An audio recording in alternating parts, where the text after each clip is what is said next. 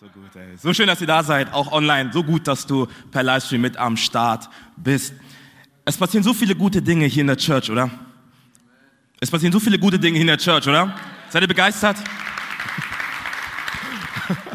Wisst ihr, Gott baut dennoch seine Gemeinde trotz der Pandemie, trotz all dem, was hier passiert, weil unser Gott ist allmächtig und er ist ein Gott, der grenzenlos denkt, oder? Und grenzenlos ist. Amen. Yes, lass uns direkt starten, den Bibelvers. Und zwar in Lukas 22, Vers 54 bis 62. Genau. Sie ergriffen ihn aber und führten ihn ab und brachten ihn in das Haus des Hohepriesters. Petrus aber folgte von ferne. Da zündeten sie ein Feuer an mitten im Hof und setzten sich zusammen und Petrus setzte sich mitten unter sie. Da sah ihn eine Magd, also eine Frau, im Licht sitzen und sah ihn genau an und sprach, dieser war auch mit ihm. Er aber leugnete und sprach, Frau, ich kenne ihn nicht. Und nach einer kleinen Weile sah ihn ein anderer und sprach, du bist auch einer von denen. Petrus aber sprach, Mensch, ich bin's nicht. Und nach einer Weile, etwa einer Stunde, bekräftigte es ein anderer und sprach, wahrhaftig, dieser war auch mit ihm, denn er ist auch ein Galiläer.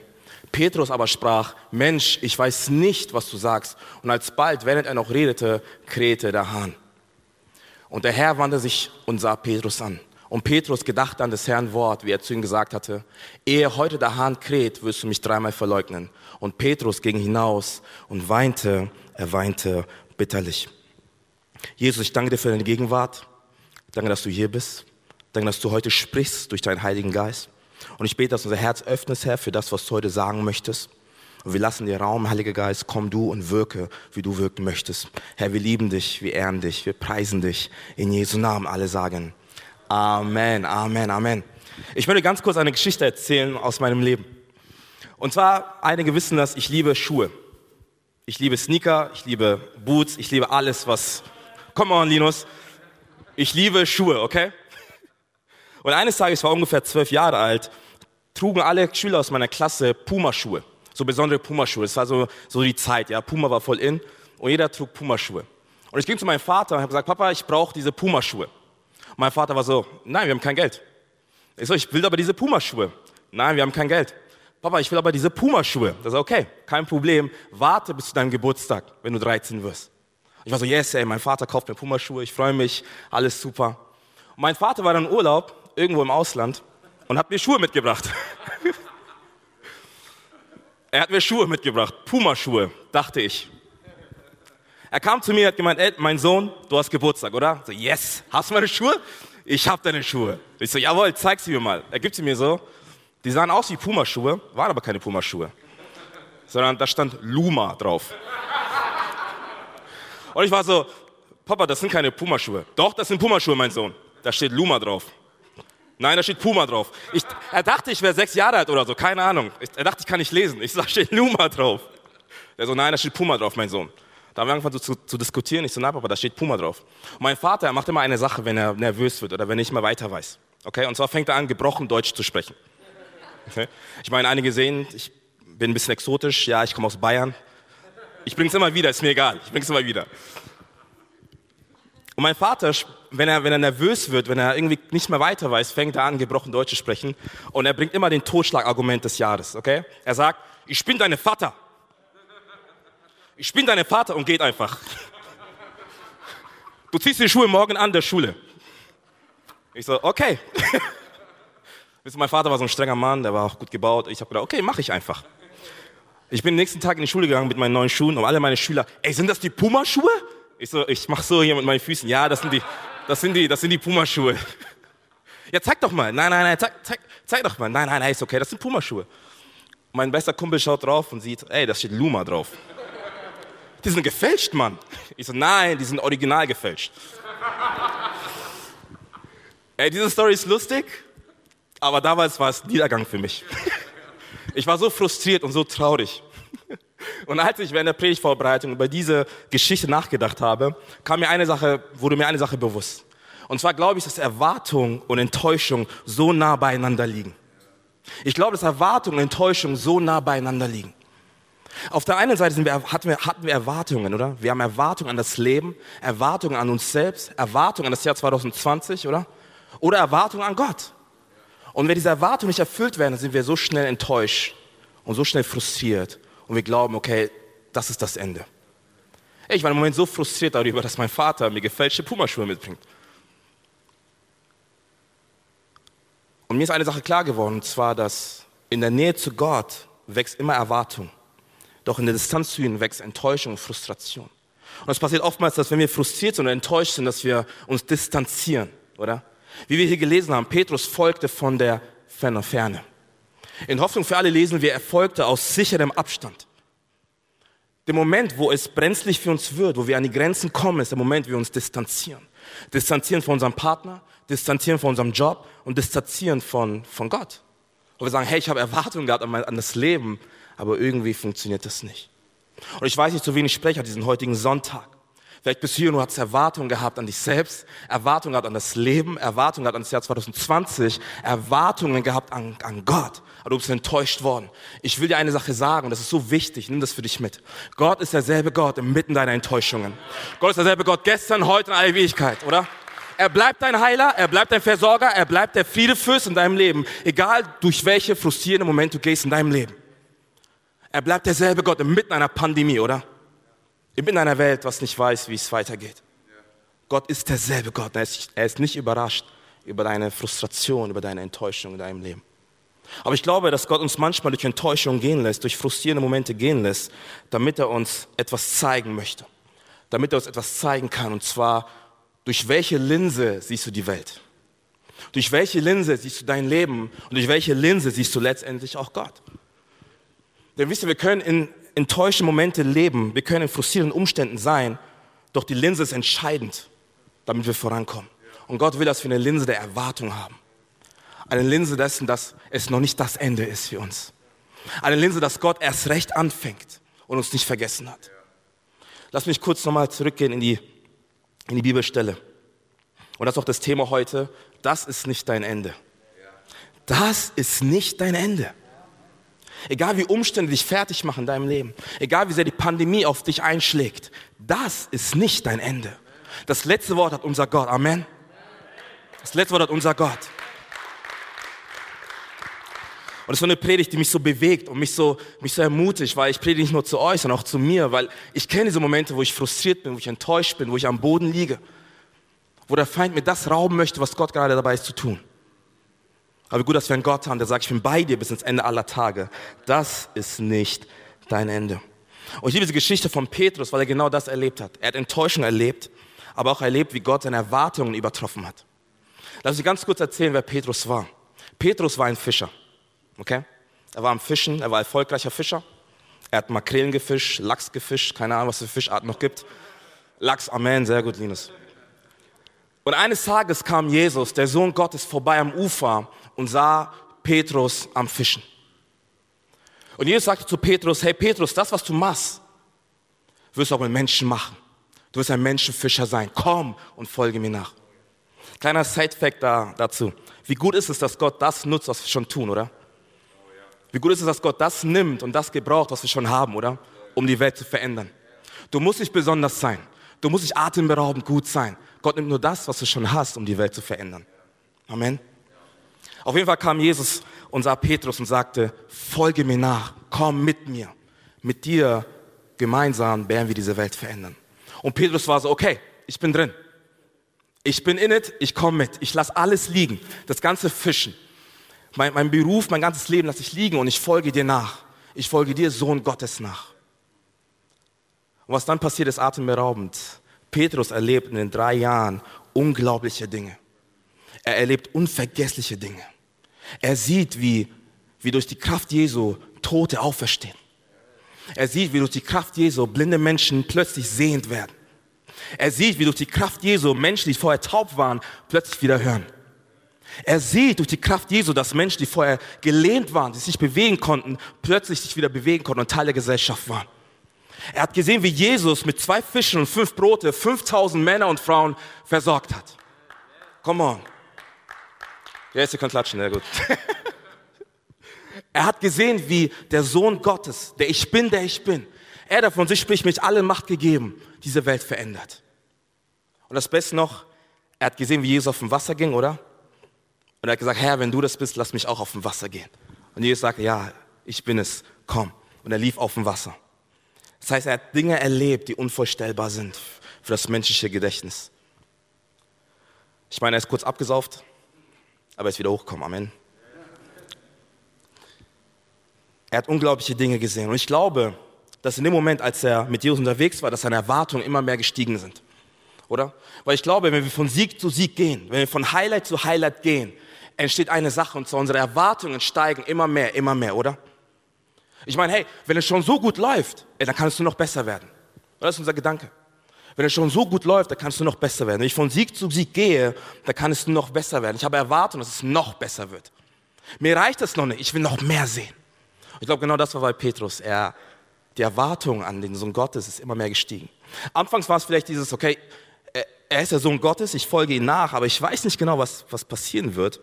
Aber dann, als er gesehen hat, wie Jesus wirkte, stieg seine Erwartung immer mehr an den Sohn Gottes. Immer mehr. Und ich glaube, genau das ist auch in unserem Leben, oder? Wenn wir von Sieg zu Sieg gehen, wenn alles funktioniert im Leben, steigen unsere Erwartungen. Aber wir sind hoffnungsvoller, oder? Doch was ist, wenn die Dinge mal nicht funktionieren? Wie der Petrus, Paulus spricht in Römer 8, Vers 24 davon, dass eine Hoffnung, die schon verwirklicht ist, keine Hoffnung ist. Eine Hoffnung, die man schon sieht, ist keine Hoffnung.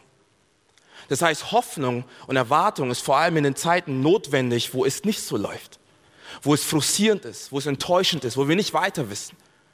Denn die Hoffnung wird uns immer wieder sagen, hey, das ist nicht dein Ende. Jetzt geht es erst richtig los, weil der Ich Bin, der Ich Bin an deiner Seite ist. Jetzt geht es richtig los, weil Gott dich nicht vergessen hat. Ich weiß nicht, zu wenig spreche an diesem heutigen Tag. Ich weiß nicht, hier, eine, hier jemand in diesem Raum oder online. Aber ich will dich wirklich ermutigen, das ist nicht dein Ende. Gott hat dich nicht vergessen. Gott hat Petrus nicht vergessen. Und ich liebe diese Stelle. Lass uns weitergehen. Wer ist Petrus? Wie gesagt, Petrus war mit Gott unterwegs. Er hat Wunder gesehen, er hat Dinge erlebt, seine Erwartungen sind immer mehr gestiegen. Und dann kam das Abendmahl. Das größte und beste Abendessen der Menschheitsgeschichte, des ganzen Universums.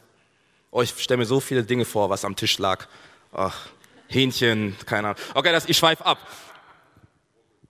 Das größte Abendmahl, das größte Abendessen der Menschheitsgeschichte, wo Jesus erzählt, dass er verraten wird und gekreuzigt wird.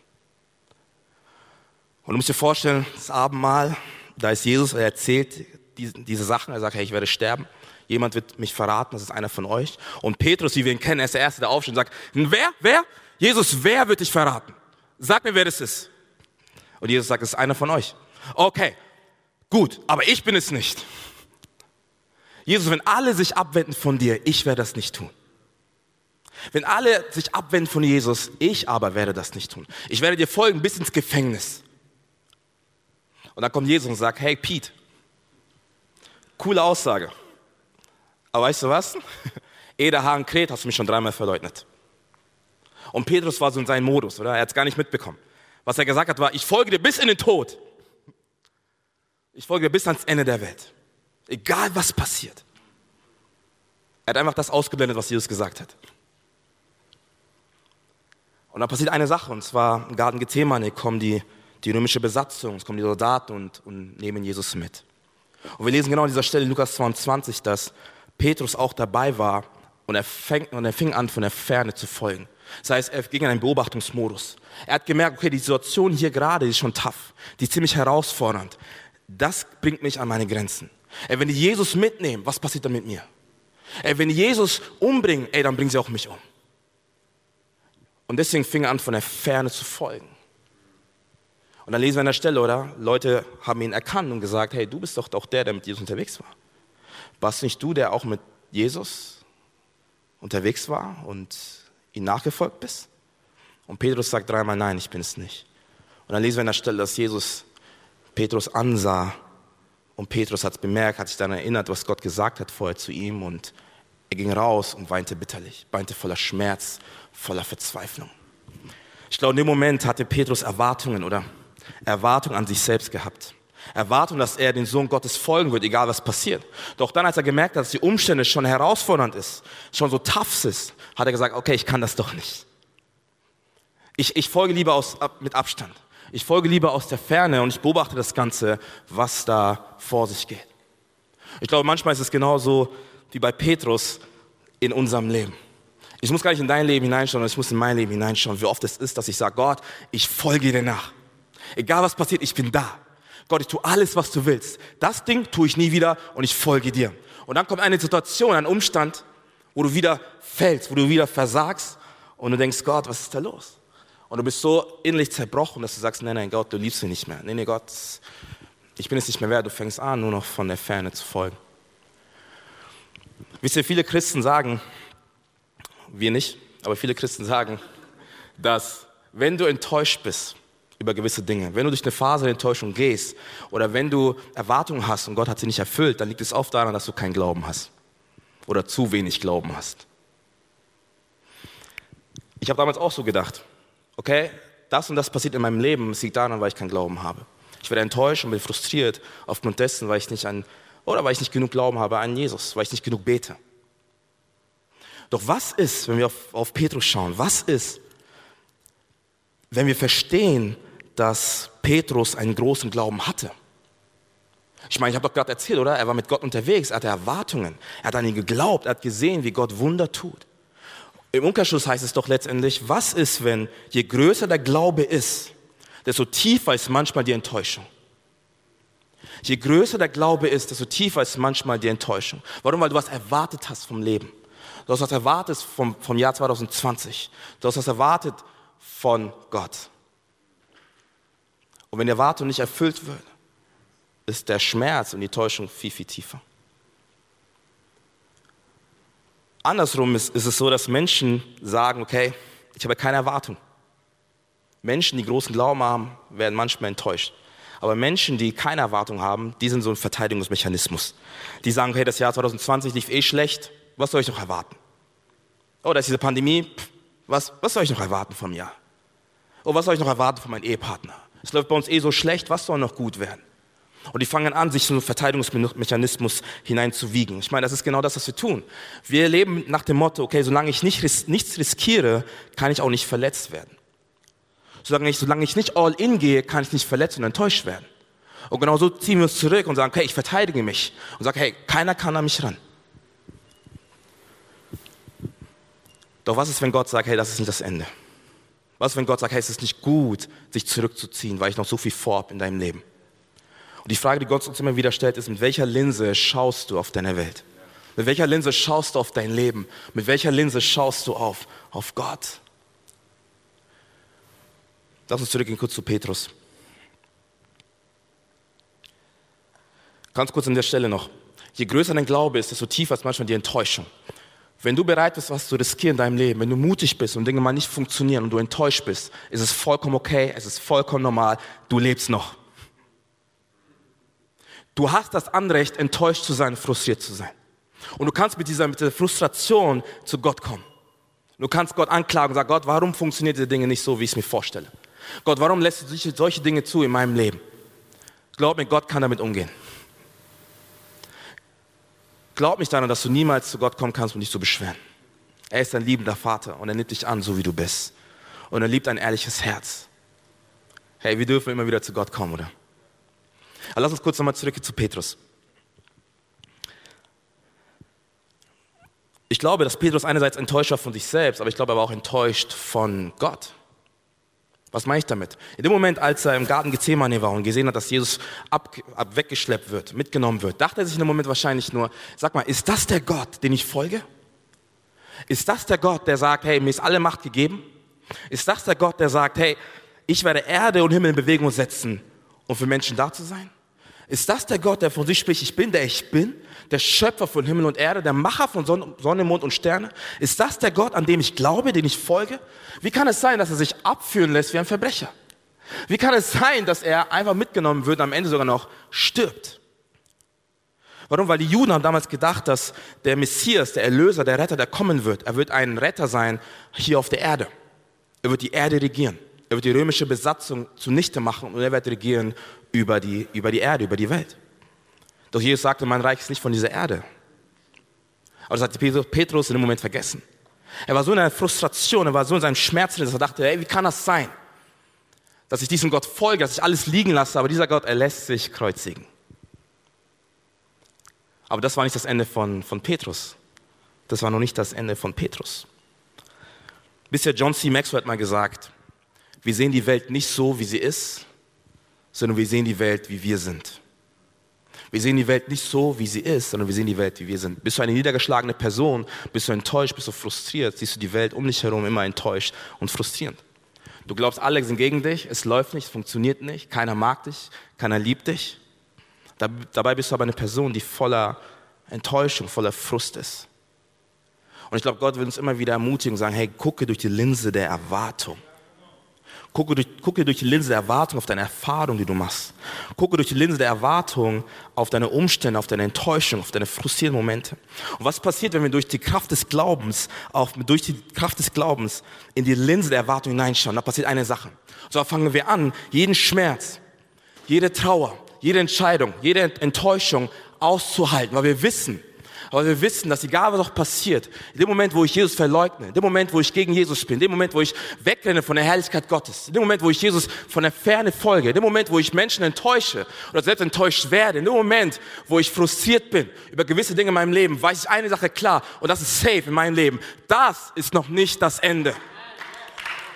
Das ist noch nicht das Ende.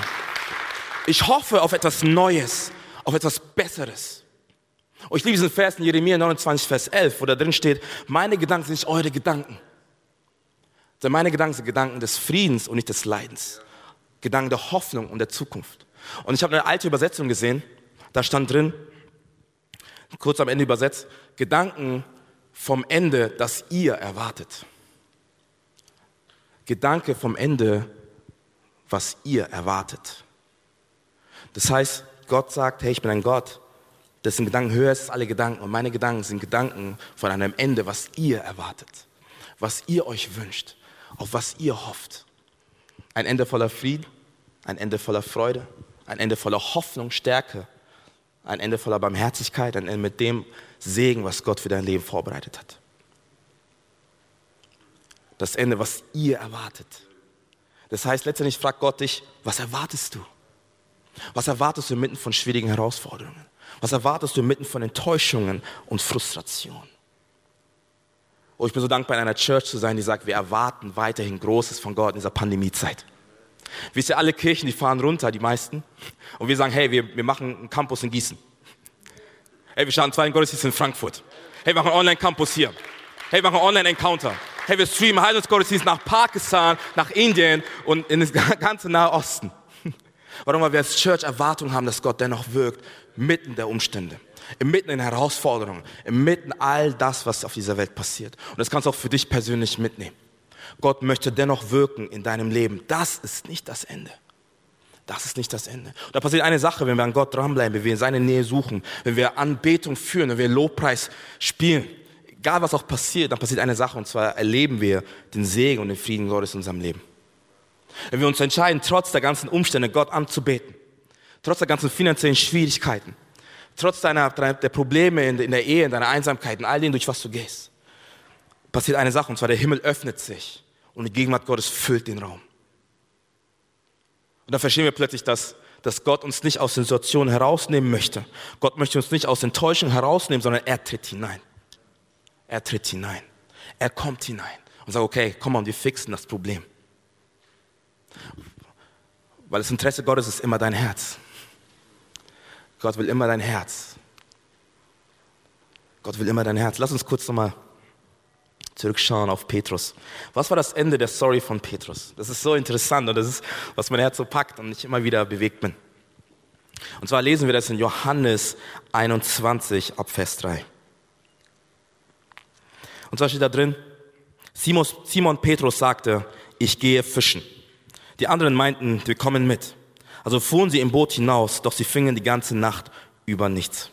Simon Petrus sagte, ich gehe fischen und die anderen meinten, wir kommen, wir kommen mit. Wisst ihr, damals in der Grundschule gab es einen, einen Ausdruck, und zwar, wenn jemand zu dir gesagt hat, geh fischen, war das die krasseste Beleidigung. Jetzt, jetzt bin ich erwachsen und denke mir so, wow. Wenn jemand zu dir damals gesagt hat, in der Gruppe, in der Clique, geh mal fischen, war das ein Ausdruck für, Junge, geh mal weg du hast versagt. Wir wollen dich hier nicht. Mach dein eigenes Ding, aber lass uns in Ruhe. Und genau das war auch das Bild hier in, in dem Vers. Petrus sagt, ich gehe fischen. All das, was passiert ist, war für mich zu viel. Ich bin enttäuscht, bin frustriert, ich weiß nicht mehr, wie das weitergeht in meinem Leben. Das ist das Ende. Ich gehe fischen. Kommt jemand mit? Und alle waren so, ja, wir kommen mit. Kommt jemand mit? Ja, wir kommen mit. Und Petrus ist, ohne dass er es gemerkt hat, in das alte Leben zurückgegangen. Er hat die Berufung vergessen, die Gott über sein Leben ausgesprochen hat, dass er Menschenfischer wird. Er ging in das Boot hinein, das Boot der Enttäuschung, der Frustration, das Boot der, des alten Lebens, wo er sagt, okay, ich, ich, es ist durch, ich, ich kann nicht mehr, das ist das Ende, ich gehe mein altes Leben zurück. Aber gut ist es, dass Gott noch nicht fertig war mit ihm. Lass uns kurz weiterschauen. Vers 5, Johannes 21, Vers 5 bis 6. Und so musst du dir vorstellen, Jesus kam, als sie die ganze Nacht nicht gefischt haben, am Morgengrauen war er am Ufer und er stand da. Und er hat die beobachtet. Und dann rief er eine Sache zu, und zwar sagt er, Freunde, habt ihr etwas gefangen? Sie antworteten, nein. Da sagt er, werft euer Netz auf der rechten Seite des Bootes aus, dann werdet ihr etwas fangen. Freunde, habt ihr etwas gefangen? Und für mich heißt diese Frage letztendlich nur, okay, hat es dir etwas gebracht? Hat es dir etwas gebracht, zurück zu dem zu gehen, wo ich eigentlich rausgeholt habe? Hat es dir etwas gebracht, in das Boot einzusteigen, der Enttäuschung, der Frustration? Hat es dir etwas gebracht, dich mir zu distanzieren, in Abstand zu gehen und dahin zu gehen, wo ich eigentlich gesagt habe, hey, da hole ich dich raus? Hat es dir was gebracht, mit deiner eigenen Leistung, mit deiner eigenen Mühen und Kraft, Dinge zu bewegen, die eh nicht funktionieren werden? Hat es dir etwas gebracht? Und dann sagt Jesus, okay, werft das Netz auf die andere Seite des Bootes und ihr werdet Fische fangen. Und man sagt, in der Bibelstelle lesen wir, dass sie unglaublich viele Fische fangen konnten. Unglaublich viele Fische. Ich konnte das Netz nicht mehr aufhalten. Doch dann geht es weiter. Und zwar, Johannes hat gemerkt, okay, warte mal, das ist doch Jesus. Und Petrus stieg aus dem Boot und schwamm auf Jesus zu. Und dann kommt eine Szene, die mich so packt. Als sie aufstiegen und ans Land gingen, sahen sie ein Kohlfeuer brennen, also ein Grill, auf dem Fisch gebraten wurde. Dazu gab es Brot. Und dann lesen wir, Jesus sagt, kommt her und frühstückt, sagt Jesus. Doch keiner wagte ihn zu fragen, ob er wirklich der Herr sei. Sie wussten, dass er es war. Jesus kam auf sie zu, nahm das Brot und gab es ihnen. Ebenso, ebenso den Fisch. Als, als wäre nichts gewesen vorher. Du musst dir vorstellen, Jesus beobachtet die Jünger beim Fischen und während er sie beobachtete, machte er ein Barbecue ready für sie. Ein Grill. Er bereitete alles vor, grillte den Fisch, machte das Brot ready. Und die, und die Jünger sind am Fischen. Und als sie vom Boot ausstiegen und, und zu Jesus hingehen, haben die gesehen, okay, er hat einen Grill vorbereitet. Leckerer Fisch, leckeres Brot. Du kannst da auch dein Steak hinfügen, keine Ahnung, was du willst. Für die Veganer, tut mir leid. Aber die steigen aus dem Boot und sehen, dass Jesus einen Grill für sie vorbereitet hat. Da ist Fisch und da ist Brot. Ich sage, was ist das für ein Bild für dein und mein Leben? Inmitten von Enttäuschung, inmitten von Frustration, sagt Gott, ich bereite dir etwas vor. Dein Segen ist schon ready. Deine Versorgung ist schon da. Deine Heilung habe ich dir schon vorbereitet. Wisst ihr, der Ort, der Ort der Enttäuschung, der Ort der Frustration, der Ort, an dem wir uns aufgegeben haben, an dem wir, an dem vielleicht auch Menschen uns aufgegeben haben, ist der Ort, an dem Jesus uns wiederfindet und uns neue Stärke, neue Mut, neue Hoffnung, neue Möglichkeiten schenkt. Ist jemand begeistert?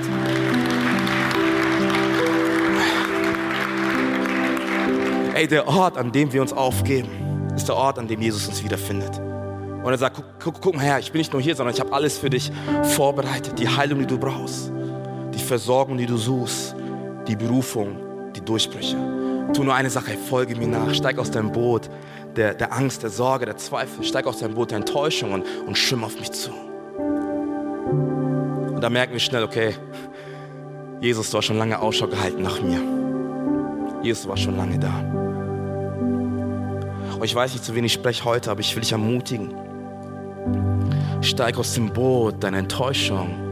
Steig aus dem Boot deiner Frustration. Habe neue Erwartungen an das, was Gott tun möchte in deinem Leben. Gott ist noch nicht fertig mit dir. Das ist nicht das Ende. Er wartet am Ufer auf dich mit all das, was du brauchst, mit all der Versorgung, mit all der Heilung, mit all dem, was du benötigst in deinem Leben. Und dann geht die Story weiter und zwar ist ja Petrus dann am Ufer und, und als ob nichts gewesen wäre. Jesus fängt nicht an mit, hey Petrus, du hast mich verleugnet, ich habe dir doch gesagt, guck mal, was ist da los mit dir, dies und das. Sondern Jesus stellt Petrus diese Frage, liebst du mich? Petrus, liebst du mich? Bei der ersten Frage antwortet Petrus, ja Herr, ich liebe dich. Die zweite Frage, Petrus, liebst du mich? Und er antwortet wieder, Herr, Herr, ich liebe dich. Und dann noch einmal, Petrus, liebst du mich? Und Petrus wurde traurig und sagte, Herr, du weißt es doch. Du weißt es doch. Das liegt daran, weil, und zwar gibt es für Liebe das griechische Wort, das sind drei Wörter. Und zwar Agape, Philea, Eros. Und Agape ist die bedingungslose Liebe. Und Philea ist die Freundschaft, Liebe. Das heißt, Gott stellte Petrus die Frage, liebst du mich Agape, liebst du mich bedingungslos? Mehr als die Umstände in deinem Leben, mehr als die Herausforderung, mehr als die Frustration, mehr als die Enttäuschung in deinem Leben. Und Petrus hat immer geantwortet mit Philea, ja Herr, aber. Ja Herr, aber. Und da merkte Petrus am Ende, okay, okay Herr, du willst bedingungslose Liebe. Du willst, dass ich an dir dranbleibe, bedingungslos, egal was auch passiert. Und Gott sagte zu ihm, okay, geh und weide meine Schafe, kümmere dich um meine Kids, kümmere dich um meine Kinder. Und das ist eine Story, die mich immer wieder bewegt, weil egal durch was wir gehen im Leben, sei es auch diese Pandemie, sei es finanzielle Schwierigkeiten, sei es egal was, Gott hat uns nicht vergessen. Das ist nicht das Ende. Lass uns alle gemeinsam die Augen schließen da, wo wir sind, aber als Moment der Konzentration, auch im Livestream, hey, da wo du bist, schließe mal kurz deine Augen. Vielleicht bist du hier und sagst, Herr Adam, ich gehe durch so viele Dinge in meinem Leben. So viele Dinge frustrieren mich. So viele Dinge machen mich müde. Ich habe gemerkt, ich habe mich distanziert von, von all den Dingen, die passieren. Aber ich will auch diesen Gott, der mein Leben verändern kann. Ich will auch diesen Gott, der alles in meinem Leben umändern kann, umswitchen kann, der Dinge wiederherstellen kann. Aber ich habe keine Beziehung zu ihm. Herr, mach dir keine Sorgen. Ich möchte jetzt eine Plattform bieten, wo du heute Ja sagen kannst zu diesem Jesus. Das ist ein Gott der zweiten Chance. Denn er sagt, das ist nicht das Ende und er sieht dich. Deswegen würde ich bitten, da wo du bist, einfach, Herr, wenn du sagst, ich möchte eine Beziehung mit diesem Jesus, dann nimm einfach ganz kurz deine Hand. Auch im Livestream, Herr, da wo du bist, einfach ganz kurz deine Hand. Danke, danke, danke, danke. Danke, auch im Livestream, hey, danke. Ich möchte kurz ein Gebet beten und ich bitte uns als Church einfach gemeinsam mitzubeten, als Unterstützung für die, die ihre Hände gehoben haben. Ihr könnt die Augen wieder öffnen. Und dieses Gebet ist kein Wundergebet, sondern es ist ein Start in das neue Leben mit Jesus, okay? Und ich bitte uns als Church, dass wir gemeinsam beten, als Unterstützung. Auch hier im Livestream, lasst uns gemeinsam laut beten. Okay? 3, 2, 1. Jesus, ich danke dir. Danke, dass du hier bist. Danke, dass du mich so sehr liebst. Danke, dass du Interesse hast an meinem Leben. Ich komme jetzt zu dir. Ich gebe dir all meinen Schmerz, all meine Enttäuschung bitte vergib mir meine Schuld. Mach du mich neu. Denn von nun an bist du mein König, bist du mein Gott und ich bin dein Kind. Alle sagen Amen, Amen. Komm, lass uns aushelfen, diesen Gott, hey.